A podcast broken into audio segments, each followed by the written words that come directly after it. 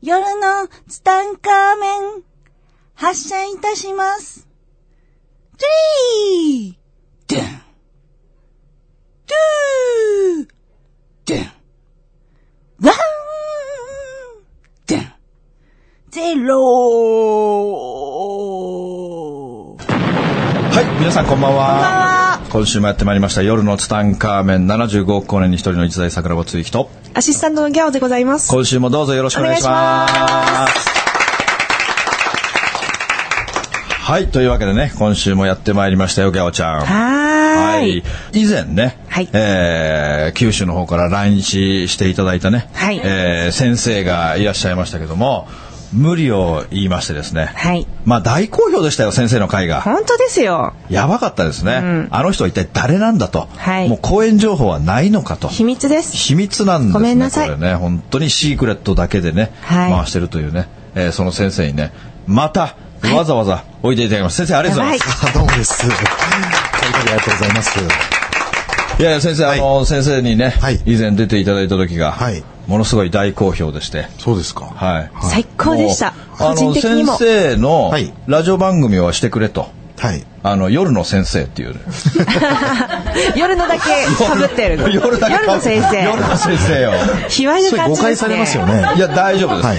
大丈夫。もう夜の先生で、またちょっとラジオ番組やってほしいというオファーがね、たくさん来てますので。夜の先ぜひ生。ぜひまた、あのやっていただきたいなと思うんですけども、はいまあ先生、今日はね、はい何の話をしようかなと思ったんですけれども、先生は、その、旅行会社にいてね、はいもうカリスマツアーコンダクターだったってことなんですけども、うんですねはいなんかその時の、はいあの、なんか面白いエピソードとか、はいあの、僕もちょっとね、ちょっと前にハワイに、はいちょっと娘と行ってらっしゃってましたね行ってまして、あ言ってましたね。すごく良かったんですよね。はいだからハワイって結構人気あるので、はい先生のこうおすすめ、パワースポット的なハワイってなんか、先生のおすすめ情報とかなんかあったりするんですか痛い。聞きたいよね。あ、あの、ハワイっていう島って、まあ、いろいろ謎が多いんですけど。うんあ、そうか。の謎が多いんです。あ、ハワイの都市伝説いいですね、先生。まあそうですね。だから、あそこは、その、いっぱい島が並んでるじゃないですか。はい、並んでますね。で、まあ、都市伝説になるとは思うんですけど、はいもともとあそこは大陸だったと。え大陸だったんです繋がかっで、まあ、沈んでいくわけですよ。あ、沈んだんですか、はい、でその一部が、まあ、例えばハワイだったり、はいグアムだったりサイパンだったりイースター島だったりするとあ、じゃあもともとは繋がって繋たんがでっすかてるんです、うん、でまあそれが、まあ、ムー大陸って言われてるんですけどもー。え、あそこ無大陸ですかはい、はい、であのムージンっていうのはその、まあ、超古代文明ではあるんですけど非常にスピリチュアル的なね霊的な力を持っている人たちとあ言われそてうなんですてかまあ、その名残があるから、はいハワイの人っていうのはすごくその神に対する思いとか、はいそのスピリチュアル性が非常に高いとはい言われてるんですよ。はい。うん、ですすい。ません。ムージンが面白くて。ムあ、つば入ってたのムージンがいたんですあ、ムージンですね。ージンのジンは人ですよね。もちろんですじゃあ、ムージンが面白すぎて。はいあ、すいません。ムーあジンの、ってあいうのは、続けてじくゃだあ、さい。すごいなんかこう、スピリチュアルなものを持った人たちだったんですかだからもう元々はそういう力、はい目に見えない力だけで文明を作ったとも言われてるんですよ。まあ、例えば、例えば、イースター島にあるモアイ像、はい普通運べないんですよ、あれ。運べないですね。重すそうですよね。で、それを、まあ、力によって動かしたとも言われてるんですよね。あー力によってあれを運んだんですか、はい。で、それが繋がってるのが、まあ、日本でいう沖縄なんですよ。ええだから、沖縄までそうそう続いてるんです琉か球はどっちかというと、日本人じゃなくて、無人って言われてるんですよね。あそうなんですか、無人だったんですだねから沖縄の人ってどっちかっていうと本島の人よりもハワイの人たちの方が心を通わせるってよく言いますよねあ近い近いえもう先生はハワイに一体何回ぐらい行ってるんですかとハワイはもう200回200回ですか桁が違いましたね。 200回うん桁が違う。先生の好きなハワイのパワースポットってどこなんですかいっぱいあるんですけど、はい。まずですねそのハワイの現地の人っていうのは非常に信心深く、はいすごくひ暇があればお祈りしてるっていうぐらいの勢いなんですよあそうなんですか、はいへえ。でサーフィンじゃないんですね。違います、違います。あ、すいません、ちょっと入れちゃった。はい、すいまだせかん。 ら、その沖縄の人たちもそのユタって言うんですけれども、はい神とつながる人たちのことを言うんですけへーど、その人たちがずっとお祈りをすると、お祈りっていうのは、まあ一つの人間の思いだったり念だったりしますので、はいまあそれが一つの波動としてその土地に残って、はいそこにエネルギーが集まってパワースポットになっていくってことなんですよね。はい。で、まあ、その沖縄にもたくさん廃所っていう、そういう人がお祈りをするっていう場所があるんだけど、はいはいハワイでは、ヘイアウって言うんですよ。ヘイアウって。ああ、なるほど。で、このヘイアウっていうものが、ハワイに数百箇所あるんです。えー、そんなで、に広くないはいただ一般般的に観光客を受け付けないんですよ。あやっぱり嫌がる神聖んとそいうですか大事にされてらっしゃる場だ所。から例えばそのハワイに行った後で最近はパワースポットなんてブームですから、はいパワースポットツアーなんか銘打ってね、あのー現地のハワイのバス会社なんかがやるんですけども、まあほとんど平野は入ってませんよね。あら、もう誰でも行けるようなパワースポットで組んでるんですよ。まああのハワイの有名なあのこの木なんの木の木とかね。もちろんあの木も波動は高いんですけれども、でもその平野に行くってなると、もうまずバスじゃ無理なんです。だから向こうでレンタカーを借りて、あのー乗用車で近づくんですけど、まあ、現地の人が激しい顔してやってきますよね。もう基本的には入れら、入れたくないので。だかはい。らまあそこでまあちょっとこう、交渉もしていかないといけないですね。もしかして先生、それはツアーで組んだんですかそうなんです。すごいツアーですね。そう、だからあのーまあもちろんその、結構交渉っていうか、大変だったんですよ、それ。はい普通は乗用車でしか行けないところを、はい。バスで行くわけですから。はい。まあだからそのツアー会社を借り使うんじゃなくて僕が専門で、はいあのもう長いキャリアがあるので、はいバス会社と交渉しガイドと交渉し現地と交渉して企画して、まあ、普通行けないとこに連れて行くってことです、ね、すごいですね。まあでもねそこに行くとねやっぱりすごいんですよもうもうビリビリ感じるのではい。もう半分以上の人がね泣き出すんですあ、本当ですか霊感ないんですとか言う人も含めて、はいおいおい泣き出すので。その先生、そうなんです2016年、そのツアーいつやるんですかもう行く気満々になってきたんですけど。はい。桜尾さんと二人聞いていき ましょう。またイチャイチャして る。いやいや、 それ先生、今日の夜のベッドにしましょう。そうか。 それ、本当興味ありますね。いやもう本当にすごいですね大満足ですよ、皆さん。わまあもちろんそれだけじゃないのでね、ハワイのこと詳しいので美味しいお店とか、はいどこでお土産買うなら安いとかね、まあそういうものもトータルでプロデュースしてツアーを組んでいくので、笑ったり泣いたり。あもう皆さん大満足でね。あそれはもうい今でもやっぱりこう、覚えてますよね。200回も行っているやってもううもちろんん。そうですね。もうダウンタウンなんてもう目つぶってもらうね。先生のお好きなレストランとかはどこだったんですかまあこれ変な話なんですけど、はい僕やっぱり和食が一番好きなんですよ。ハワイにあるんですかあります。だけなどんねていうんです、か日本の例えば和食っていうとみんな寿司って思うかはら、いはい寿司屋に行くんですけど、はいやっぱり現地の人とかアメリカ人もいっぱい来るので、はいアメリカの寿司と日本の寿司って全然違うんですよ。全然違いますね。わかるでしょはいなんかソーセージ乗っかったりとかしてるので。はカいリフォルニアロールみそ。たいうな。だから僕はそういうものじゃないんですよね。はいなので、まあ、あの、本当にある、一軒ある居酒屋があるんですよ。でそこは、あのーまあもちろんビールはもちろんですけど、日本酒、焼酎、ほとんど全部取り揃えてます。へえ。あじゃあもうマスターがこだわってるんですね。そうで。す。日本から仕入れてますよ。あ日本から全部ネタも。あネタも。はい。だから、刺身にしても、あのー寿司にしても、もちろんカニにしても全部国産ですよね。あもうこだわってるんですこかだわって、うんめちゃくちゃ美味しいんですよ、そこ。じゃあすごい流行ってるんですかうん、この前、いそれこそこの前行ったんですよ。あ行ったんですかえっ、と、3ヶ月、4ヶ月ぐらい前から行ってきたんですよ。はい。ただね、まあ、もちろん行きますよね。ただもう移転してて、あ中心街に、もうそこちょっと分かりにくいところにあったんですよ。はい。まあ普通の人はもう行けないっていうところだったんですけど、はい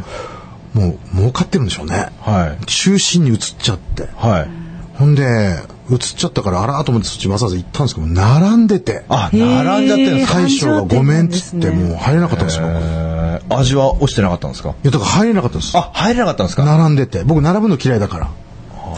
先生並ばないんもうですか並んでまでも食べないからいいわまた来るわ言ってあーじゃあもう。もう本当大繁盛してますそこあー差し支えなかったら名前なんて言うんですか踊り子って言うんです踊り子、踊り子ですか、はいもうこれ要チェックですね踊り子、はいもう踊ろ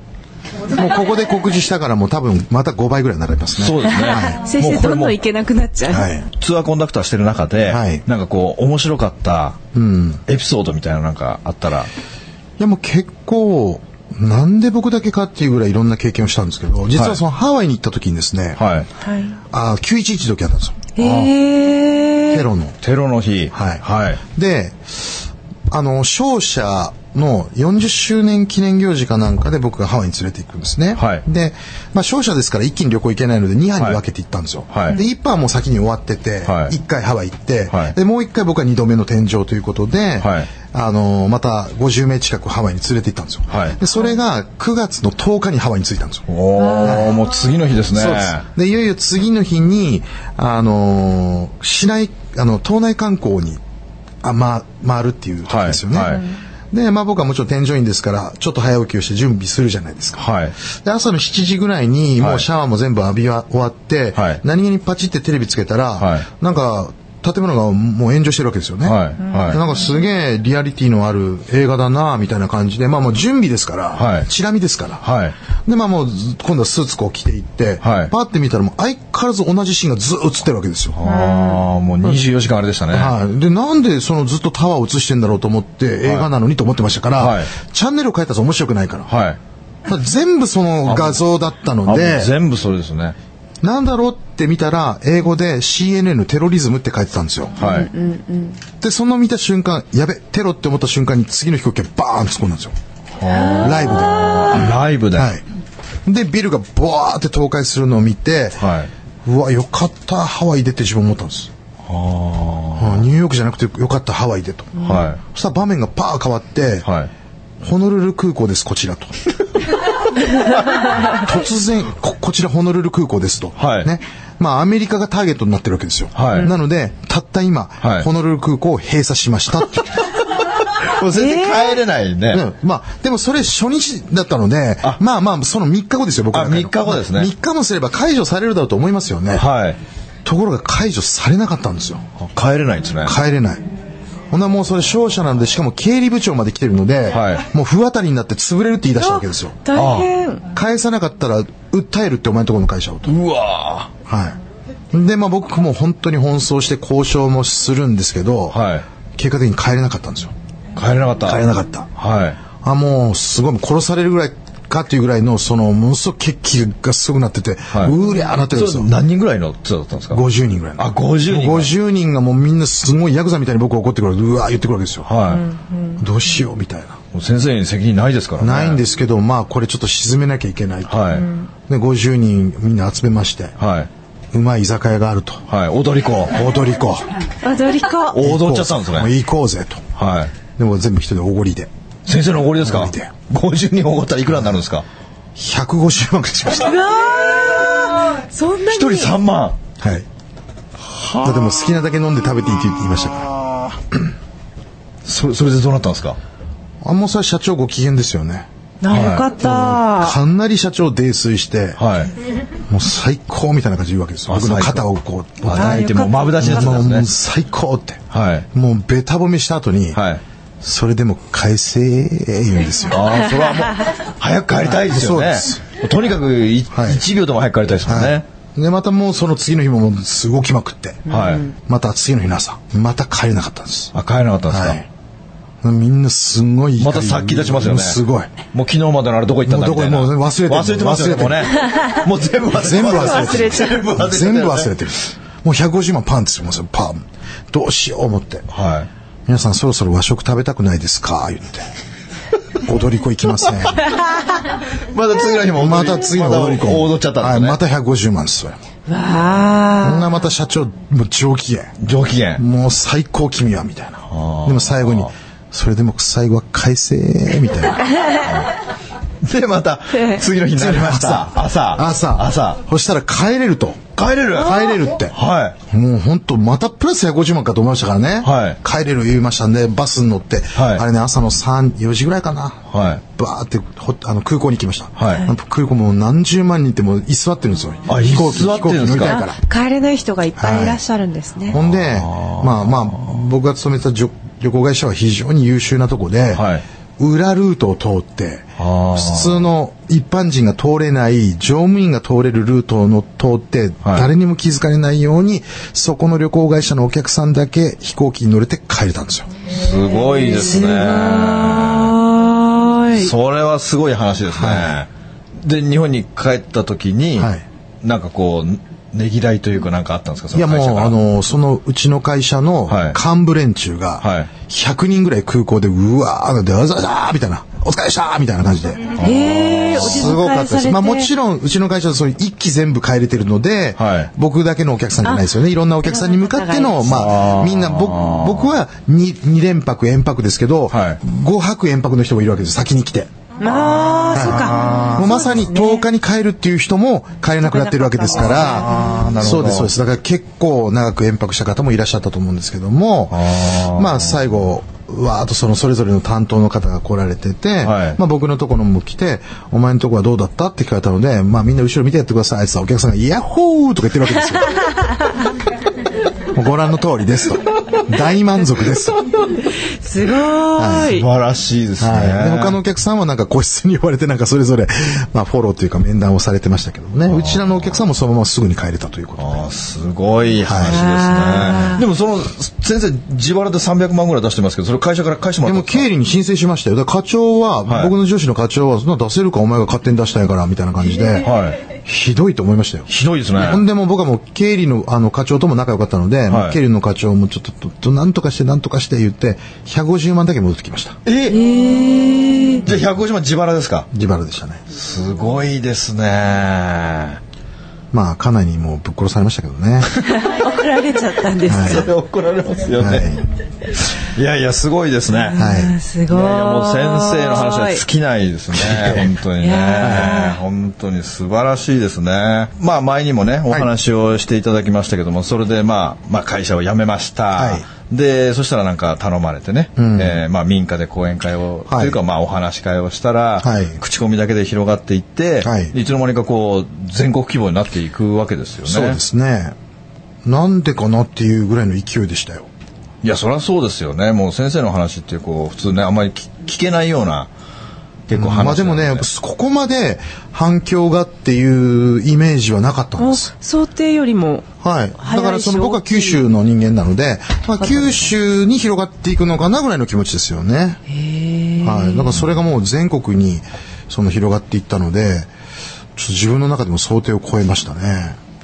でも先生はその行く地域と行かない地域っていうのはちょっと結構あったりするじゃないですか。それはね、あの、最終的に、まあ、こんなに短期間でとは思ってなかったんですけども、はいまあ、自分の中では、その、まあ、ある一つの縛りを設けていきながら、はい5年間の間はですね、はい重要な都市と呼ばれているところに向かって、あの、それができるようになればいいなっていうのはずっと、あの、そう、構想の中ではあったわけですよ。はい。だからそれがもう思う思ったよりも早くはい行われたので、はいまあ、自分の中ではあの本当にラッキーだなとは思ってますけれどもね。まあそこで先生がこう話していって、はいまあすごい勢いでこう先生の人気が上がっていってね、はい。もうどこの会場もなんかもう立ち見だみたいな感じでどんどん広がっていきましたけれども、はい、おかげさまで本当にねありがたいですけどももう先生のすごいスケジュールでやってた時に、はいもうね、もうほぼほぼ休みなくやってたじゃないですか。はいあんな僕世界中であんなに喋ってるの僕先生しかいないって思ってたんですけど。そうですかいや絶対いないいでや、すよ。先生すごいんですよ。あの、1時間半ぐらいの間に、はい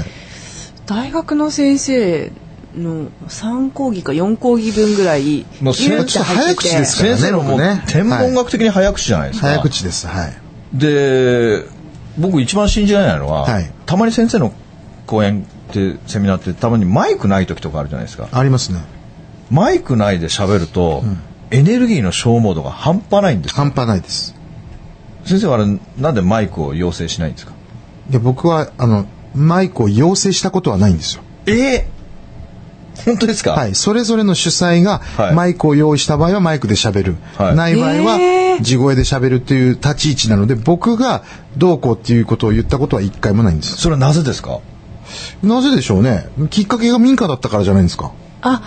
あーマイクないところから最始初まってはいでるもか講演ら。会場でも僕先生地声張り上げてるの何回も見てますよ。はいだから、100名ぐらいの会場で、バイクないとこなんか何回もありますよ。え、結構大変じゃないですってか後ろ聞こえないですよ。いやいや、僕の声聞こえるらしいです。でもエネルギーの消耗半端ないですよね、あまあもちろんそれはありますよ。お疲れになりますよねそれはもちろんあるとは思いますけども、まあでもそれ、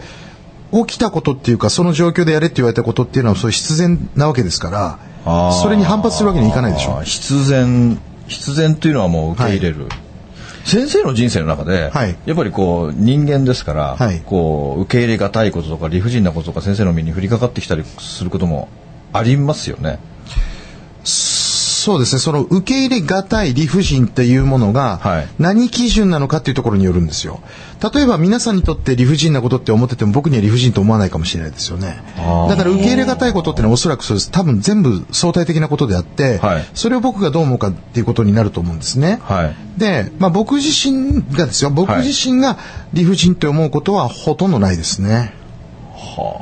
ただ受け入れがたいことはあります。それはなぜかというと、はい同じ日にちの同じ時間に公演をやってくれて、二人の人がやってくると受け入れられないですから。それは無理ですよね、はい、それを断るってことはあるんですよ、どちらか一つを。はいはいだけど、それ以外のことは受け入れられると思うんです、ほとんど。僕の体ができることは。だから、それはやってますよ。だから、例えば僕の元に、例えば1日100件ぐらい相談事ってメールとか LINE とかでいろいはろい来るじゃないですか。はいそそれはもちろん、もちろん一つ一つお答えはしていくんですけれど も先、生それ全部返事をするんですかもちろんです。もちろん一日100件も返事できないですよ先生だからやっぱ次の日に回ってくる場合もあります。 でもどんどんどんどんたまんたまります、たまります、たまります。だから、だからもう、多分もうこの、このもうまさにこの時間でも、はいもうたくさんのメールが多分来てると思います。あ今溜まってるんですか溜まってると思います。だけど、本音としてはですよ、はい僕が例えば講演会なりセミナーなんかで、はいお話ししてることの中に答えって全部入ってると思うんですよ。入ってます全部入ってますねだからそれは言い続けます。はい、はいで、それをキャッチするのはさっきも言ったように、受け入れる受け入れって相対的なものだから。受け入れた人からそうなってくればいいなと思ってるし、はいそうすることによって僕の相談事が減っていけばいいなとは僕は思ってるだけで、はい来てることが、ね、嫌だとか理不尽ってことは思ってないんですよ、あだから答えてますあでもその答えるのもすごい大変じゃないですかいやそうでもないですよ大丈夫って書いて終わりますから相談事が来ても、はい大丈夫。はい素晴ら OK しみいたいなあ感じで大丈夫、素晴らしい。受け入れましょう以上あ、あでも受け入れましょうって言われたらそうかなって思いますはよあいね、だからもう基本的に返事は一言みたいな感じなわけですね。はいそほとんりゃどそうですよね、はいつらつらと書けないですもんね、そんなね。桜庭さんは多分僕絵文字で終わってると思いまそすうですね絵文字だけでそうですね。ははいい。それで伝わるなと思う人なのでそうですね、はいたまに、あのー空で来る時もあります からね。からそれなんかのトラブルでしょうかねトラブルトラブルでしょうかなねんかそれ目ねとかそういうメッセージではなく、いい、やもうお互い分かるよなっていう感じで飛ばしちゃうのでずっとスタンプなんですよもうずーっとなんかでなんか要件が分からないまま終わることがよくある桜井さん とあありますねなんかはい飛び交ってね、はい、すごい、あ、もうやっぱりその自分の、先生にとってはじゃあもう理不尽も辛いこともないということですね。そうですねでも先生そういうのを悟ったっていうのはいつぐらいの時なんですか、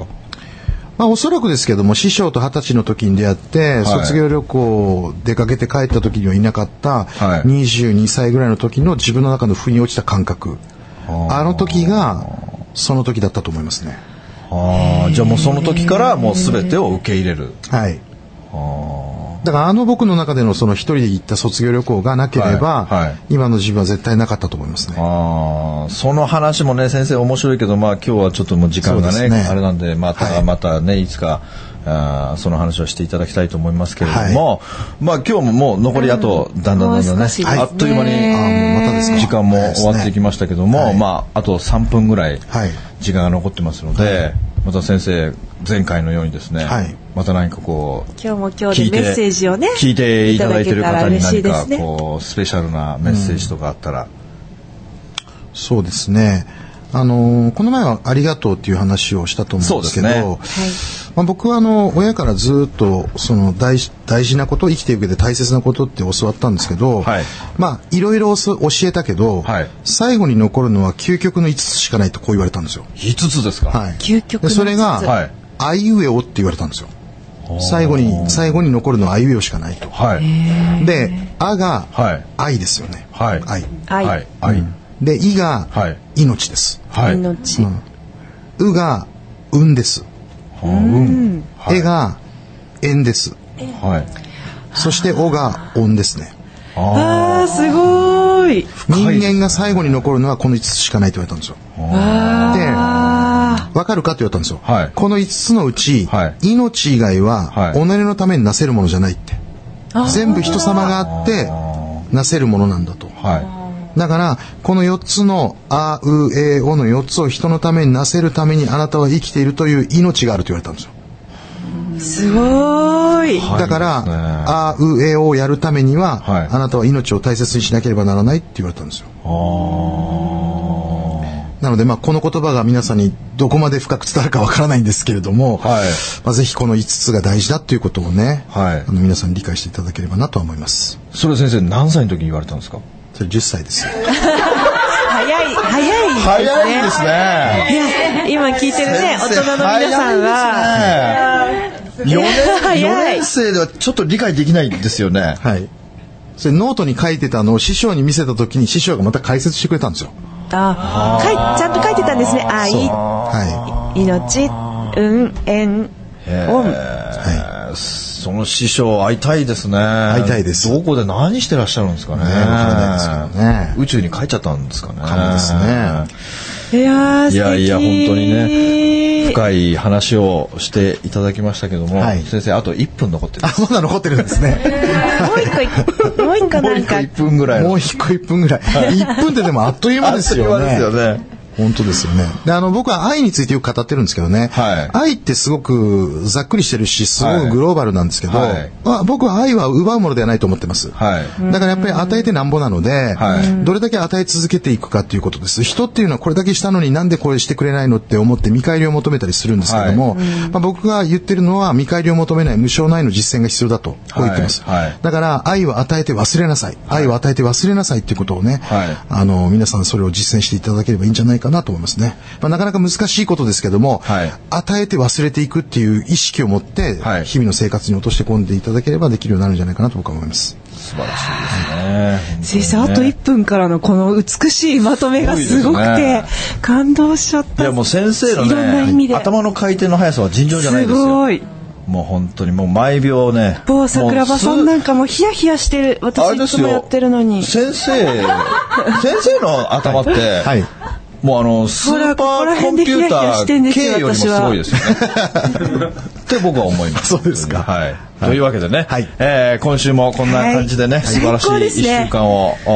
おーこのね、何度も何度も先生の話を聞いてですね、リピートして聞いていただいて、はいえーまたね、落とし込んでいただきたいなと思います。ということで、先生をね、またいつか必ず、ねえーこのおね越しいただきたいですねまた夜を坂目に置いていただいて、まあ、あと冠番組夜の先生っていうのもね、あ、そうです始まね。る夜らのしい先生始まったら、始まるらしいんであのここで告知させていただきますので。まはたいねすごいですよね。ということで皆さん今週もこの辺でお別れしたいと思います。ありがとうございあましりた。がとうございました。また来週。この番組の提供は、自由が丘パワーストーン天然石、アメリの提供でお送りしました。スマイル FM はたくさんの夢を乗せて走り続けています人と人をつなぎ地域と地域を結びながら全ての人に心をお伝えしたいそして何よりもあなたの笑顔が大好きなラジオでありたい 76.7MHz スマイル FM